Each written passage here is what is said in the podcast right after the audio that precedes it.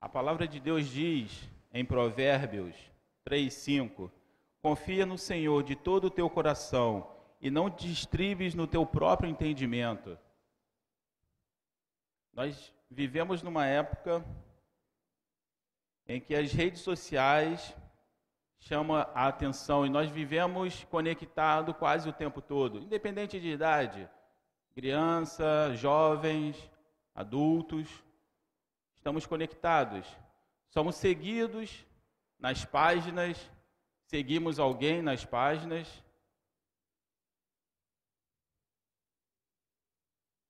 E muitas vezes desperdiçamos o nosso tempo em tudo isso. Se a coisa é boa, a gente diz que virou uma febre. E a febre nada mais é do que a ânsia de possuir algo. Mas se pensarmos num fator clínico, a febre, ela, tá, ela quer dizer que o seu corpo tem algum problema. E muitas vezes nós não percebemos que essa febre do mundo tem atrapalhado a nossa vida espiritual.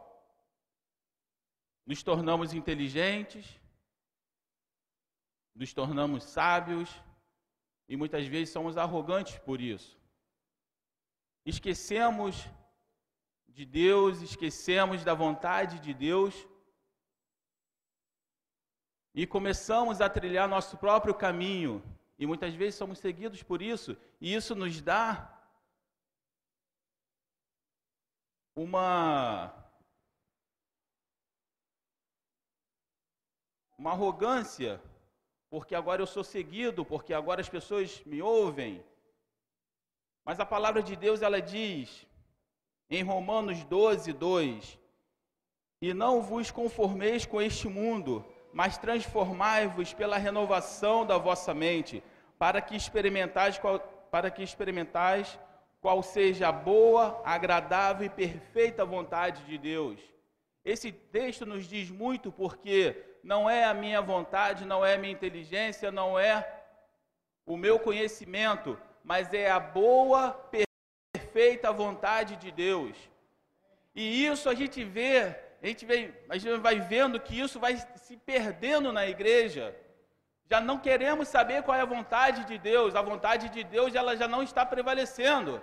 Prevalecendo a minha vontade, porque as pessoas me seguem, porque as pessoas me têm como referencial. E em um dado momento, esse orgulho entra no meu coração e eu deixo de pensar ou deixo de procurar a vontade de Deus e começo a impor a minha vontade. A gente vê isso acontecer todos os dias. E aonde está o Evangelho de Cristo? Aonde está a vontade do Senhor? Já não tem mais lugar para a vontade do Senhor. Porque a minha vontade, o meu desejo é maior do que tudo isso. Mas em Mateus 7, 24 e 25, fala assim: Todo aquele, pois, que ouve essas minhas palavras e as põe em prática, será comparado a um homem prudente, que edificou a sua casa na rocha. Não está falando para nós edificarmos a nossa casa ou a nossa fé em alguém. Está dizendo para edificarmos a nossa fé na rocha. E quem é a rocha? é o Senhor Jesus Cristo. Se começarmos a compreender isso, vamos começar a ter um vislumbre do que é o Evangelho. O Evangelho está se perdendo porque temos pregadores fracos, temos pregadores mortos, com pregações mortas, pregações que não passam de meras palavras. Vemos todos os dias pregadores falar em prosperidade, falar isso, falar aquilo. Em alguns casos, vemos alguns lugares ensinar que a pessoa já não é mais pecador. Há uns dias atrás, conversando com uma pessoa, e ela contava como ela estava leve, porque ela foi a uma igreja e lá ensinava que você não é mais pecador. Então são isso, são essas mensagens que estão sendo pregadas hoje em dia. E se percebermos, cada vez mais vai nos tirando do alvo, vai nos tirando da vontade de Deus. Porque a pessoa só vai ao médico se ela estiver doente. O pecador só vai a Jesus se ele achar que ele é pecador. Porque se ele não achar que é pecador, ele não vai. Existe essas falsas doutrinas. E diz assim no versículo 25: E desceu a chuva, correr as, correram as torrentas, sobraram os ventos e bateram com ímpeto contra aquela casa. Contudo, não caiu, porque estava fundado sobre a rocha. Estamos chegando em dias em que a nossa fé será testada de fato, não apenas por cantar, não apenas é, palavras vãs, mas de fato a nossa fé será testada. Os dias estão encurtando e só os que, estão, os que têm fé em Deus vão conseguir passar. A questão é: se você não entender a glória de Deus que é manifesta no Evangelho, como você vai viver? Como você vai ter motivações se você não entender o que é o, o, que é o Evangelho de Deus? Ou o que é o Evangelho de Cristo?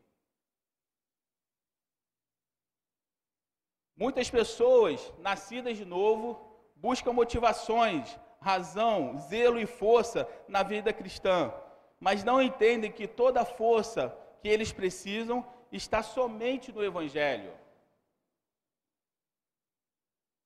Não existe nada mais profundo e mais valioso do que as boas novas de Jesus Cristo na cruz. Se entendermos bem essa verdade, teremos logo o fogo que precisamos ardendo nos nossos corações. Não precisaremos mais de falsa empolgação, emocionismo vazio e entretenimento barato. E a pergunta é: por que vocês vieram aqui hoje? Foi por causa desse evangelho de Cristo? o verdadeiro Evangelho,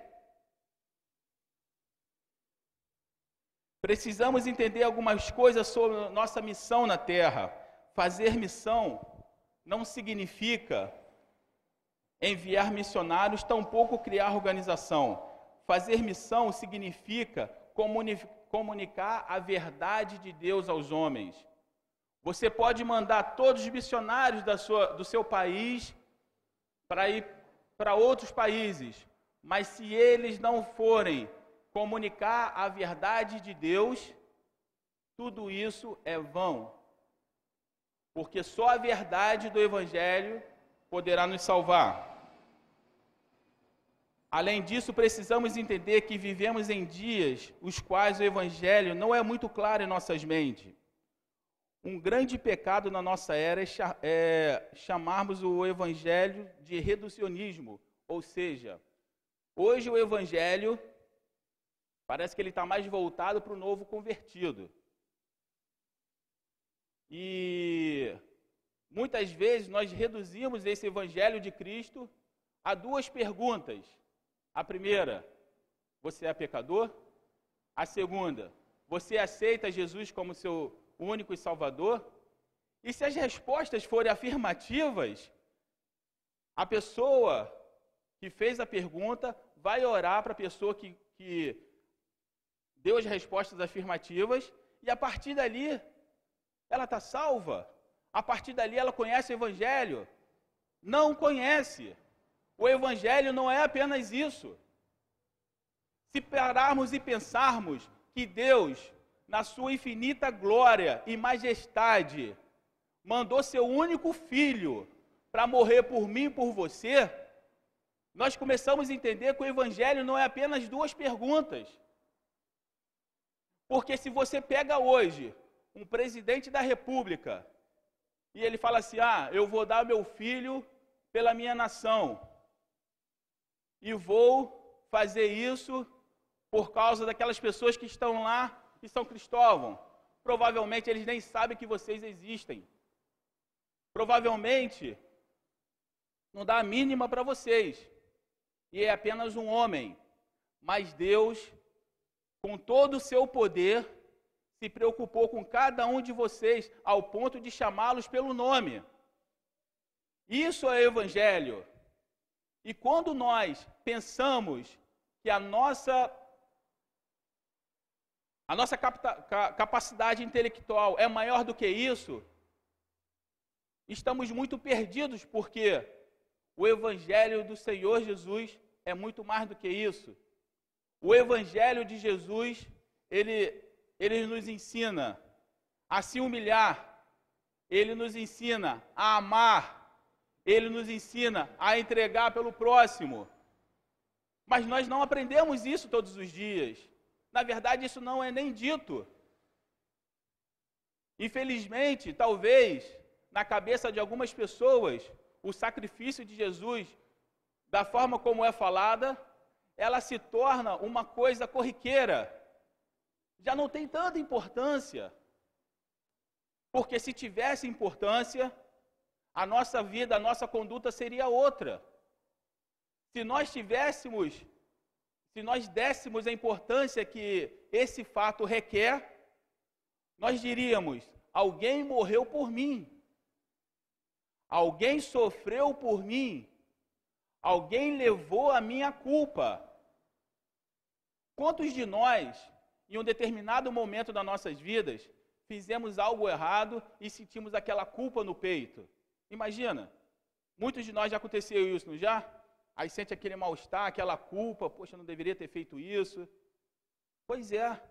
Só que quando nós sentimos essa culpa, nós somos culpados, porque nós fizemos, nós cometemos a ação. Mas Jesus não cometeu ação alguma e sentiu toda, toda essa toda essa esse sentimento meu, seu, de todos nós. E nós não damos essa importância para o Evangelho. Pensamos que o Evangelho são coisas reduzidas. A gente escuta muito, eu que vim da igreja, de, de igrejas evangélicas, quando a pessoa se convertia, tinha lá a classe para os novos convertidos, e lá se explicava um pouco do Evangelho. Mas muitas vezes, as pessoas que estão há muitos anos na igreja precisariam fazer aquela classe de novos convertidos para poder compreender realmente o que é o Evangelho. Porque nós não sabemos o que é o Evangelho, nós não vivemos o Evangelho. Quando alguém faz alguma coisa por nós, nós temos aquele sentimento de gratidão, não é assim? Ah, eu estava numa situação difícil, o irmão foi lá, me emprestou um dinheiro, eu consegui sanar a minha, a minha situação. Eu fico amigo daquele cara para sempre, né? O que ele precisar, se eu puder fazer, eu vou fazer por ele, não é assim? O sentimento de gratidão da gente? A gente fala, não, quando eu precisei, ele me ajudou, então o que eu puder fazer para poder agradar aquela pessoa, eu vou fazer. Só que Jesus também te ajudou e você não faz nada para agradá-lo. Entende? Por quê? Porque a pessoa que te empresta o dinheiro, emprestando naquela hora você sentiu. Mas às vezes o sacrifício de Jesus parece que foi uma coisa tão longe, tão distante. E aí, ao invés de estarmos preocupados com isso, começamos a nos preocupar com outras coisas. Se entendêssemos o Evangelho, não existiria divisão dentro da igreja. Se entendêssemos o Evangelho, não, não criaríamos partidos dentro da igreja. Se entendermos o Evangelho, nós não falaríamos do nosso irmão. Se eu entender o Evangelho, eu vou amar o meu irmão ao invés de criticá-lo. Porque Jesus poderia criticar cada um de nós, mas não o fez. Pelo contrário, ele sobe naquela cruz e sofre por mim e por você. Ele poderia falar: Eu estou sofrendo aqui por causa do Marcos que fez isso, isso e isso. Eu estou sofrendo aqui por causa da Adriana que vai fazer isso, isso e isso. Ele não faz referência, muito menos o ladrão que estava do lado dele se arrependeu, o que, que, ele, que, que ele diz para o ladrão? Ainda hoje estarás comigo no paraíso. Esse é o evangelho que nós vivemos? Ou existe um evangelho que achamos que vivemos?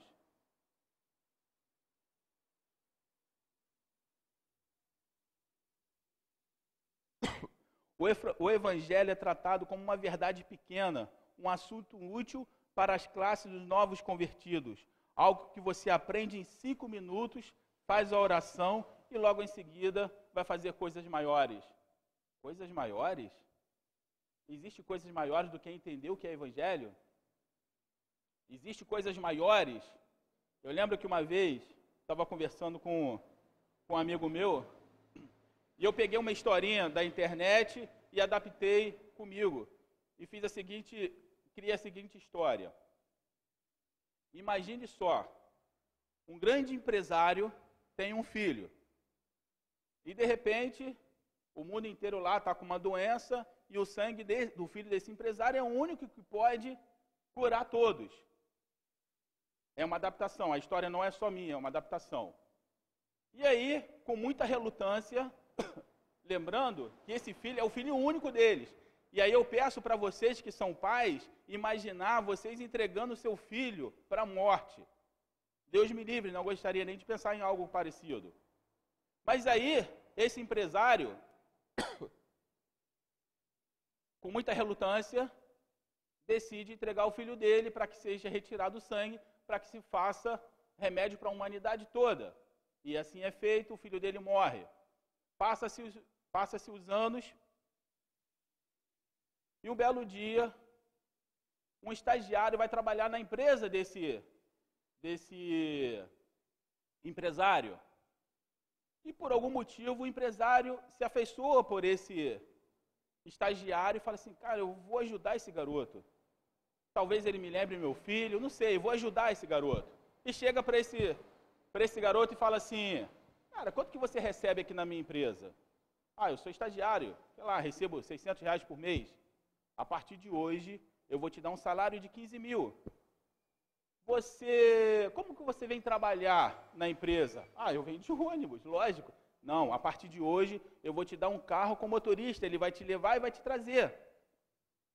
Você tem algum problema particular? Aí o cara fala assim: olha, a minha mãe está muito doente, eu não consigo pagar o tratamento dela.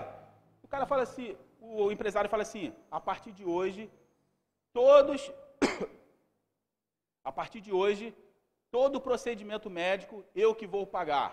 Aí eu faço a seguinte pergunta: Qual foi a coisa mais importante que esse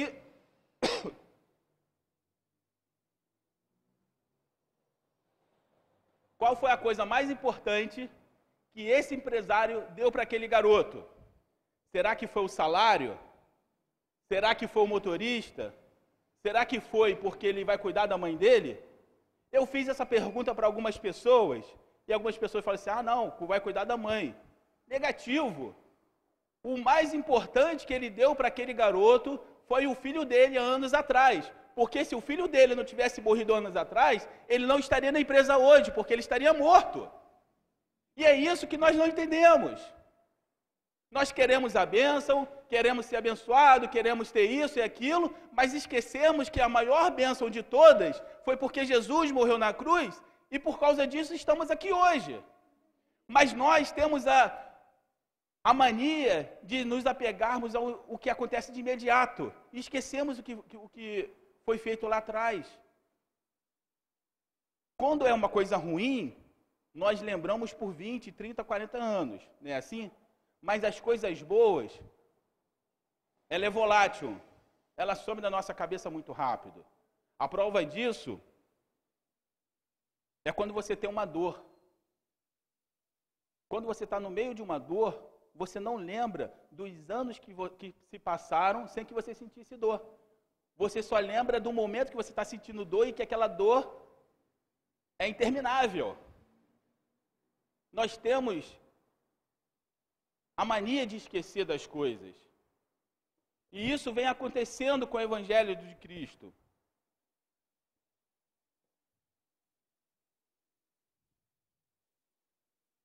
Nós, nós ouvimos incontáveis histórias de evangelistas indo para o exterior e pregar para dezenas de milhares de pessoas, gerando milhões de, de pessoas convertidas.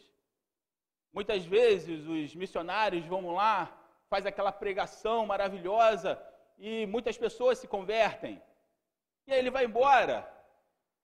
Tempo depois, quando ele volta, metade daquelas pessoas não estão mais na igreja, porque se tem ensinado o evangelho superficial.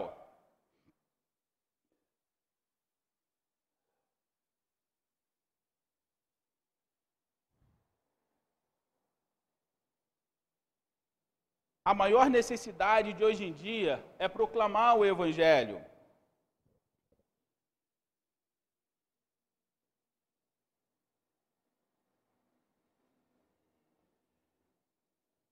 Nós precisamos de pregadores, pregadores que falem a verdade, pregadores que falem o que muitas vezes as pessoas não querem ouvir. Eu lembro que um tempo atrás, há uns anos atrás, eu comecei a fazer um curso de teologia e tive um professor, Aramis, pastor Aramis, e ele falava uma coisa que era impressionante. Ele falava assim: eu passo, eu passo problemas financeiros. E uma certa vez, um outro pastor chegou para mim e falou assim: Aramis, você está pregando errado. A pregação que você faz não agrada as pessoas. Comece a pregar de outra forma, que a sua igreja vai encher. Ele virou assim e falou: Eu sei que passar fome eu não for, mas se eu tiver que passar necessidade e falar o que Deus mandou falar, eu irei fazer. Aquilo me marcou porque eu fiquei pensando, nossa, temos poucas pessoas hoje em dia que têm coragem de falar o que Deus manda falar. Na verdade, ouvimos muito, tem até um, uma brincadeira no,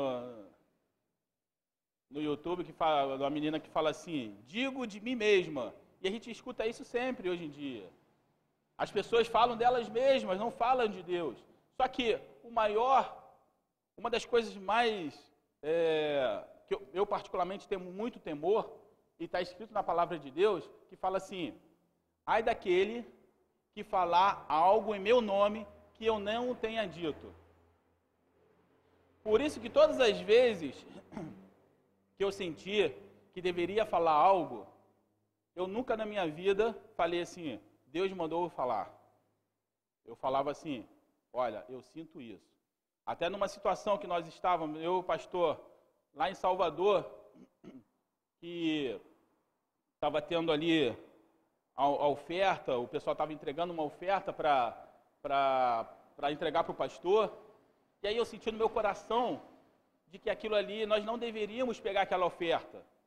E aí eu cheguei para o pastor e falei, pastor, estou sentindo que não é para a gente pegar essa oferta. E aí, o pastor fala, não, tudo bem. E aí ele fala que ele, ele recebe a oferta e fala assim, ó, eu vou dar a oferta para uma pessoa que o Espírito está me tocando. E apontou para a pessoa. E aquela pessoa que o pastor apontou era uma pessoa que estava desempregada, estava sem dinheiro, e aquilo foi um milagre na vida dela. Eu não tenho dúvida do que foi o Senhor que tenha me dito para não pegar a oferta. Mas pelo temor que eu tenho, eu disse, eu sinto no meu coração que nós não devemos pegar a oferta. Só que eu escuto e vejo muitas vezes as pessoas falarem: ah, porque Deus falou comigo, Deus falou comigo. Eu fico me perguntando se isso não está virando banalidade, entende? Eu fico me perguntando se o sentimento daquela pessoa não está falando no lugar de Deus. E a gente vê isso. Você escuta hoje dez mensagens em todo lugar que você vai e as pessoas falam: ah, porque Deus me falou isso, isso e isso. Meu irmão, será que falou mesmo? Não estou julgando, mas eu digo que isso tem que ter um temor. O judeu, quando ia fazer a cópia da Torá, quando ia escrever o nome de Deus, eles trocavam a pena em respeito ao nome do Senhor. E, e às vezes eu fico me perguntando se esse temor está sendo perdido na igreja. Entende? Eu fico me perguntando se Deus mesmo está falando, ou se um homem está falando que Deus está falando. E isso me causa muito temor, porque a palavra de Deus diz: ai daquele que falar sem que eu tenha dito para falar. É a mesma coisa de eu chegar. Eu conheço um juiz e chego para você e falo assim: ah, eu estou falando isso, isso, isso em nome do juiz. E o juiz não falou nada disso. Sabe que isso pode dar até cadeia, não sabe? E é um homem Por que, que eu não tenho esse temor com Deus? Será que quando eu falo que Deus me falou, isso me torna espiritual para os homens? Não estou criticando quem fala, Deus me livre por isso. Eu só estou falando que precisamos ter reverência, precisamos ter é, temor. Porque a palavra do Senhor diz: o temor do Senhor é o princípio da sabedoria. Se não tivermos o temor do Senhor, não temos sabedoria. E se não temos sabedoria, não guardamos o mandamento de Deus. E se não guardamos o mandamento de Deus, nós não amamos a Deus. E se nós não amamos a Deus, nós estamos perdidos. Não existe outra explicação, não existe outro caminho.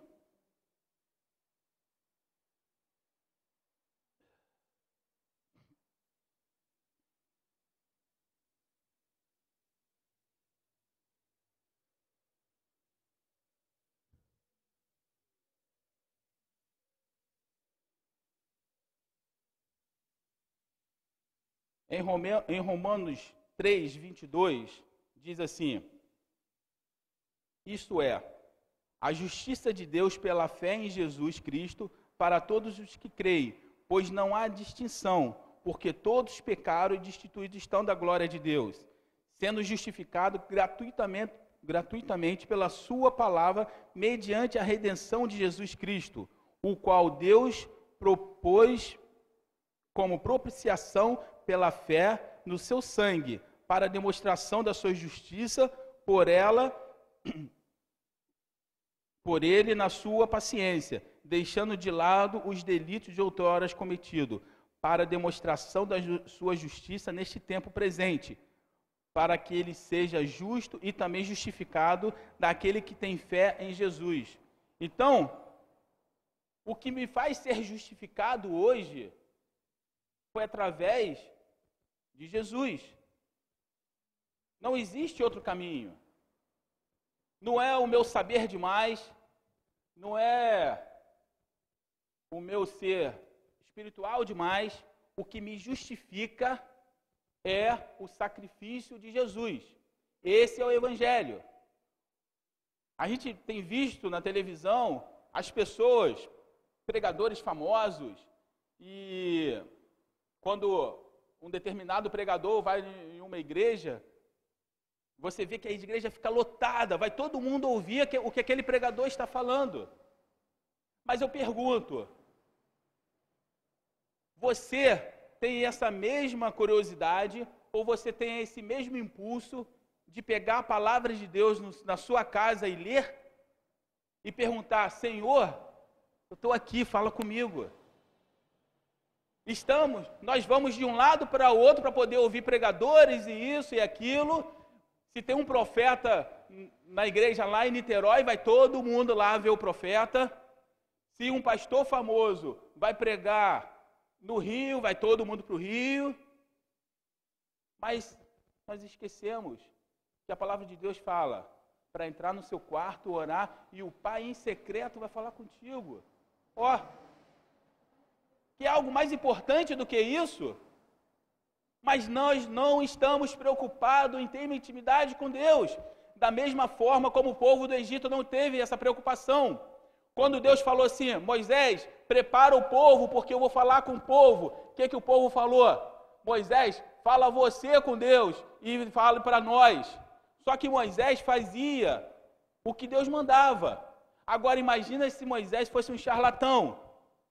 Todo aquele povo ia seguir a voz de Moisés. Por quê? Porque não conhecia Deus. E nós estamos partindo para isso. Nós estamos sendo levados por ventos de doutrinas, estamos sendo levados por pregadores que são muito influentes no falar. Só que a história diz o seguinte: pessoas muito influentes no falar levou uma nação à guerra. Lembra de Adolf Hitler? Ele foi um dos maiores locutores, um dos maiores. Ele, ele é, a gente vê em noticiários que ele tinha uma capacidade incrível na oratória, de uma forma tão grande que toda uma nação seguiu ele. E ele levou toda uma nação para uma guerra de cinco anos e toda a nação foi com ele. E muita gente morria por causa dele.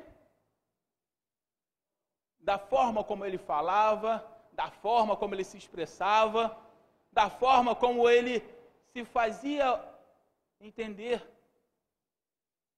E aí eu pergunto: estamos distinguindo realmente o que estamos ouvindo nas pregações? Ou deveríamos ser igual os crentes de Bereia? Falou isso? Vamos lá ver. Ah, falou, tá certo, está escrito aqui. Falou aquilo? Ah, não, vamos lá ver. Ó, isso que você falou, está escrito aqui não. Mas nós passamos nossa vida inteira como crianças, sendo alimentados na boca. Não queremos ter a responsabilidade de criar nosso próprio alimento. Como se faz isso? Joelho no pó, orando, lendo a palavra de Deus. Muitas vezes passamos uma semana sem pegar a Bíblia, um mês sem pegar a Bíblia, um ano, uma década, e por aí vai. Eu lembro quando eu era professor de escola dominical, eu dando aula para a classe de jovens, de garotos que, vi, que nasceram e cresceram na igreja, e aí eu dando aula para eles, falando sobre Moisés, ele misturou na história Jesus com Moisés, que Jesus estava na mesma época. Eu falei assim: meu Deus do céu, esse garoto não sabe nada. Nunca deve ter pego a Bíblia para ler.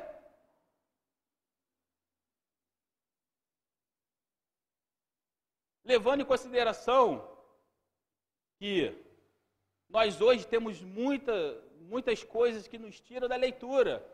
É a televisão, é a TV a cabo, é o Netflix que tem milhões de séries, é o Facebook, é o WhatsApp que são milhões de vídeos. E tudo isso vai comendo o seu tempo, vai comendo o seu tempo. E você já não tem tempo para ler a palavra do Senhor. Mas para você não ficar com o coração pesado, você vai na igreja e escuta o pastor falar. E aí você fala assim: que legal essa palavra, é isso que Deus está falando. Será que está mesmo? Será que o que o pastor pregou é o que está escrito na palavra de Deus? Porque o que a gente tem visto muito por aí não é isso, não, hein? O que a gente tem visto por aí são pessoas ensinando que o homem não é mais pecador.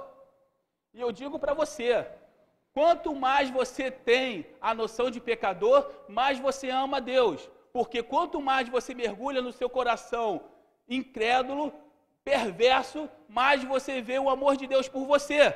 Então, se você acha que você não é pecador, você não ama Deus, porque você não precisa de Deus. Repito, um doente só precisa de remédio se ele achar que ele está doente. Se ele não achar que está doente, ele não vai tomar remédio. Você só se achega a Deus quando você percebe que você é pecador, porque Davi fala: pecador, é, grande pecador eu sou, mas ele, ele exalta a grandeza de Deus em protegê-lo, em salvá-lo em se revelar a Ele. Quando você percebe que você não tem nada de importante na sua vida, que o seu coração não tem nada de bom, e mesmo assim Deus fala com você, você começa a perceber: nossa, eu preciso mais de Deus, porque mesmo sendo miserável e pecador que sou, Deus não me desampara.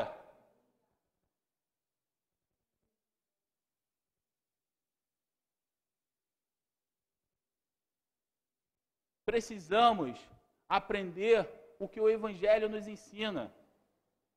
Precisamos ter nossas próprias experiências. São essas experiências que vão fazer a diferença na vida de cada um. Na igreja é como se fosse uma escola. Está todo mundo junto. Todo mundo escuta a palavra, todo mundo aprende, mas na hora do teste, assim como na escola, é individual, meu irmão. Na hora do teste é individual. Quando você estiver passando aquela luta que só você sabe que está passando, é só o Senhor que vai poder te ajudar. Quando você estiver numa situação crítica que ninguém mais pode te ajudar, é lá no seu quarto, joelhado no chão, que o Senhor vai falar com você. Então, as experiências são individuais. O aprendizado pode ser coletivo, mas a experiência é individual. Se eu não tenho experiência com Deus, eu não conheço Deus. A palavra fala: Jó fazia sacrifício pelos filhos, buscava a Deus, mas ele só vai falar que conhece a Deus depois da dificuldade. Depois da dificuldade, ele fala: Antes eu te conhecia de ouvir falar, agora os meus olhos te veem. E essa experiência é mais importante do que qualquer coisa na sua vida. Essa experiência é mais importante que qualquer coisa que tenha acontecido na vida de cada um. É quando o Senhor se revela a você. Quando o Senhor se revela a você, não existe mais volta. O seu coração é inundado e agora você ama Deus. E você ama Deus porque Ele se revelou a você, mesmo você sendo um pecador. Caso contrário, se você não tem essa noção, quando Deus vai se revelar a você, não vai ter importância, porque você vai achar que você merece que Deus se revele a você.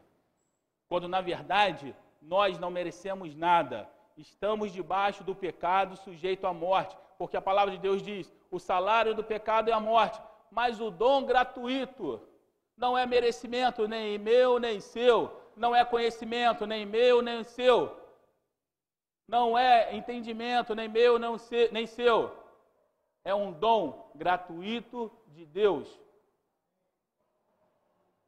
Fora isso, o restante é conversa fiada. Evangelho diferente desse, o restante é conversa fiada.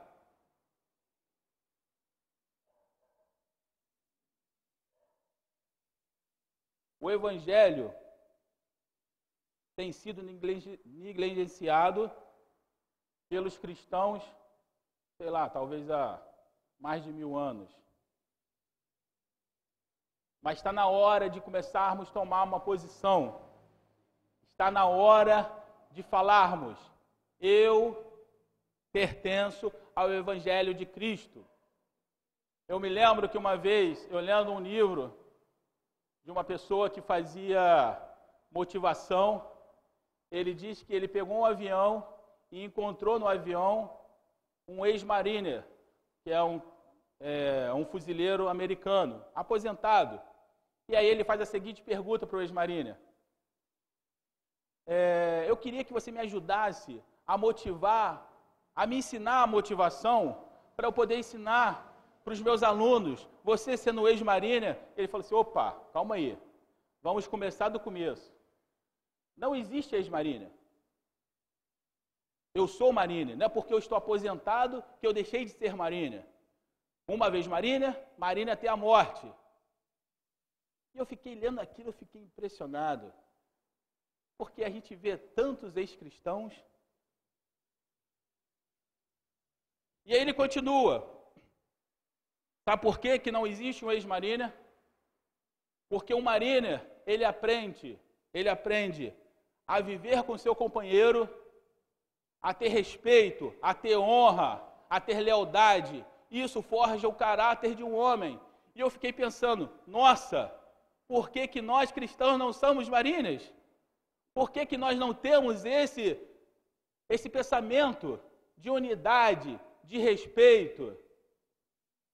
de temor a Deus. Por que, que é tão fácil eu me aborrecer e ir embora da igreja? Por que, que é tão fácil eu falar mal do meu irmão? Por que, que é tão fácil eu ferir o meu irmão? No Mariner ou nas Forças Armadas isso nunca aconteceria. Porque na hora do combate, você vai confiar no cara que está do seu lado. Porque na hora do combate, você vai fazer por ele o mesmo que ele faria por você. Porque na hora do combate não existe picuinhas. Agora é a hora de vamos ver. E às vezes na, na igreja, nós passamos uma vida tão sedentária que não tem o que se fazer, porque nós não queremos fazer, e começamos nos, nos, nos apegar em picuinhas. E aí começa, ah, porque aquilo, porque aquilo outro. Existe tanta coisa a ser feita. Se olharmos aqui para trás, existe um morro inteiro para ser evangelizado. Se olharmos para a nossa nação, está perdida. Tanto a se fazer e nós nos apegamos a picuinhas. E começarmos a ter uma noção de que temos responsabilidade com o Evangelho, a nossa conduta muda a partir de hoje. Porque Jesus teve responsabilidade com você. Lembra naquela hora que ele fala assim: Pai, se possível, passe de mim esse cálice, mas todavia, não seja feita a minha vontade, mas a vontade do Pai. A tua vontade. E a vontade do Pai era: Meu filho, você precisa morrer para o seu sangue lavar a vida de cada um. E através do seu sacrifício, essas pessoas voltarem novamente ao arrependimento e voltarem novamente à glória de Deus. Jesus teve responsabilidade com você. Jesus teve responsabilidade comigo. Foi até o final. Muitas vezes nós não temos responsabilidade com Deus. Paramos no meio do caminho. Existe um hino muito, muito antigo que fala assim: quem tem posto a mão no arado não pode mais olhar para trás, porque, que tem, porque quem tem posto a mão no arado tem serviço e profissão. Então, meu irmão, se você quer se decidir nessa noite, colocar a mão, na, a mão no arado, é para o resto da sua vida. Não tem mais volta. Porque Jesus não teve volta para ele. Ele foi até o final. Ele foi até o limite das consequências. As últimas consequências por mim e por você. Não existe mais volta. Talvez você não tenha uma outra oportunidade. A oportunidade é hoje. Você precisa se decidir. Qual evangelho você quer seguir? O evangelho da salvação ou a conversa fiada que a gente vê por aí. Porque se você seguir o evangelho da salvação e você colocar a mão no arado, não pode mais olhar para trás. É até o final. Assim como Abraão, Isaac, Jacó, todos eles descansam na glória, esperando a ressurreição, e em breve nós também estaremos, se não olharmos para trás. E lembrando, quanto mais você ama Deus, quanto mais você sabe que você é pecador. À medida que você, que você tem a ideia que você é pecador, mais você vai amar a Deus. Amém, irmãos? Senhor nosso Deus, que essa palavra possa estar, Senhor, entrando no coração daqueles que estão ouvindo, das pessoas que estão aqui, e que a tua semente possa estar germinando, Senhor, como uma, uma semente boa e que, Senhor, a tua palavra possa estar sendo gravada no coração de cada um, para que o teu nome possa estar sendo glorificado. Assim nós pedimos e agradecemos, em nome de Jesus. Amém. Shalom, shalom.